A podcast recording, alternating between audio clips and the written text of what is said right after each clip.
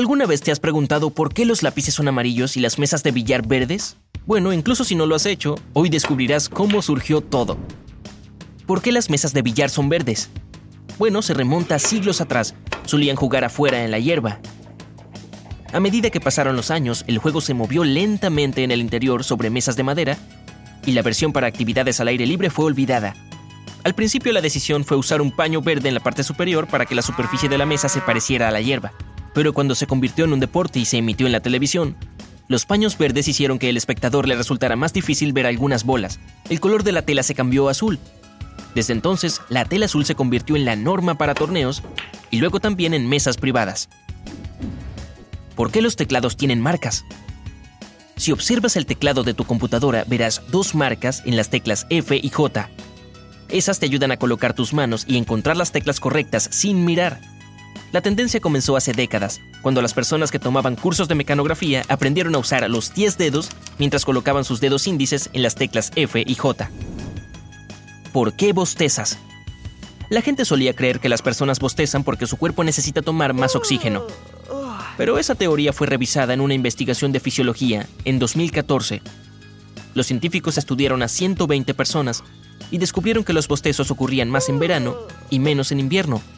Es la respuesta inmediata del cerebro para regular su temperatura cuando hace calor. Bostezar también te ayuda a despertarte. El movimiento estira los pulmones y permite que el cuerpo flexione las articulaciones y los músculos. Otro estudio explica que el bostezo contagioso en humanos tiene que ver con la empatía. ¿Por qué roncas cuando duermes y no cuando estás despierto? Bueno, ocurre porque el aire no puede moverse libremente por la nariz o la garganta. Esto hace que el tejido vibre de ahí el sonido de dinosaurio. No sucede cuando estás despierto porque los músculos de la garganta mantienen las vías respiratorias abiertas para permitir un flujo de aire suave. Pero durante el sueño, esos músculos se relajan y las vías respiratorias se encogen. ¿Por qué los taxis son amarillos? Al comienzo de este modo de transporte, John Hertz, el fundador de una compañía en Nueva York, compró varias docenas de autos usados para su negocio. Para destacar los vehículos, los pintó de amarillo después de leer un estudio de la Universidad de Chicago que decía que este color era el más visible desde la distancia. En Europa, los taxis amarillos ya habían recorrido las calles, pero su carrera fue de corta duración. Pero en 2013, los taxis pintados de verde aparecieron en la ciudad. A través del análisis GPS, la Comisión de Taxi descubrió que algunas áreas de Nueva York tenían acceso limitado a los taxis. Entonces los vehículos verdes, llamados taxis Boro, recogían pasajeros de esas áreas excluidas para llenar los vacíos. ¿Por qué las calculadoras tienen células solares? La primera calculadora solar llegó a las tiendas a fines de la década de 1970. En aquel entonces los científicos comenzaron a experimentar con células solares más baratas que las que se usan en los satélites. Las calculadoras estuvieron entre los primeros productos que hicieron alarde de la poca potencia que necesitaban para trabajar. En la década de 1990, las compañías anunciaron que pronto saldrían más productos con energía solar, pero nunca lo hicieron. La tecnología se trasladó a productos más grandes como luces y señales de carretera. ¿Por qué algunos abrigos deportivos tienen coderas? Bueno, originalmente los abrigos deportivos estaban hechos para ser usados al aire libre para deportes. Tenían pedazos de tela en los codos porque era más fácil y más barato reemplazar solo esas partes que comprar un abrigo nuevo. Más tarde, los profesores universitarios comenzaron a usarlos. Los parches fueron útiles cuando los codos se frotaban contra el escritorio y el tablero de escritura. Tradicionalmente estaban hechos de cuero, gamuza o lana gruesa, pero hoy en día los parches son para fines estéticos. ¿Por qué los cuadernos tienen márgenes de página? En los viejos tiempos, el papel era un dulce regalo para ratas, ratones y otros roedores. Para evitar perder información valiosa de libros y cuadernos, la gente comenzó a dejar espacios vacíos alrededor de los bordes, que es donde ocurría la mayor parte del daño. Más tarde, cuando se imprimieron los cuadernos, los márgenes se mantuvieron para notas, fechas y comentarios. En los libros, los espacios se convirtieron en una norma tanto para fines de impresión como para evitar que la información se pierda debido al desgaste normal. ¿Por qué los tubos de pasta de dientes tienen barras de color?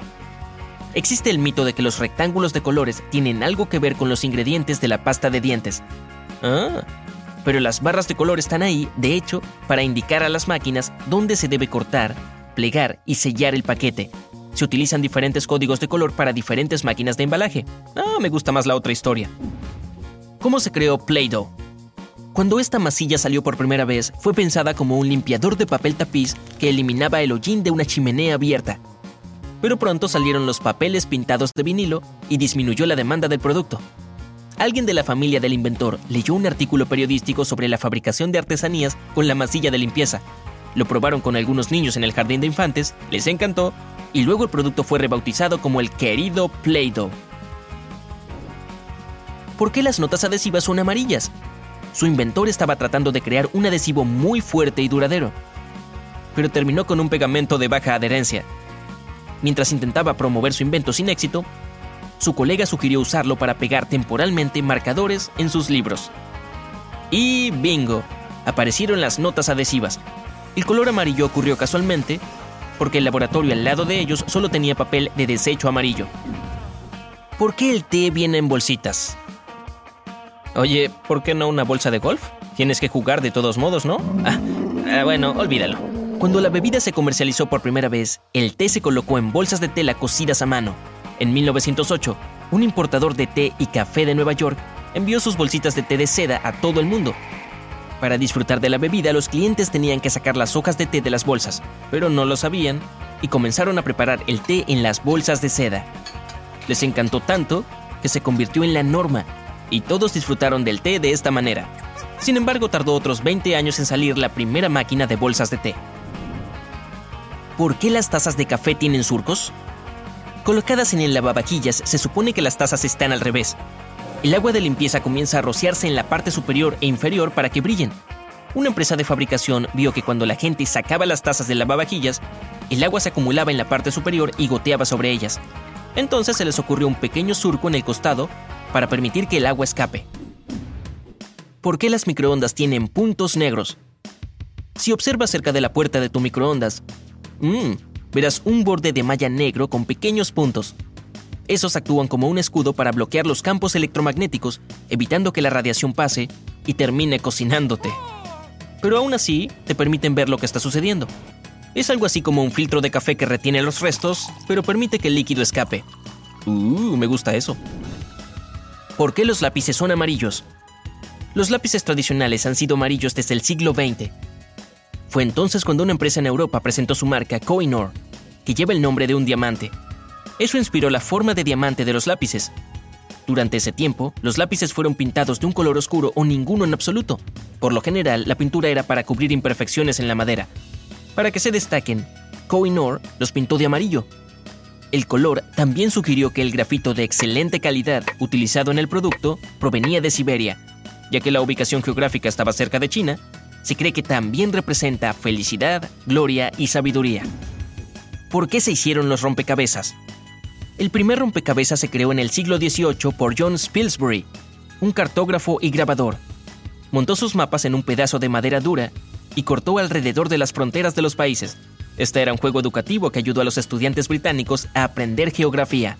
Los rompecabezas aparecieron casi un siglo después, cuando las sierras de arco se convirtieron en las herramientas dominantes para cortar las formas.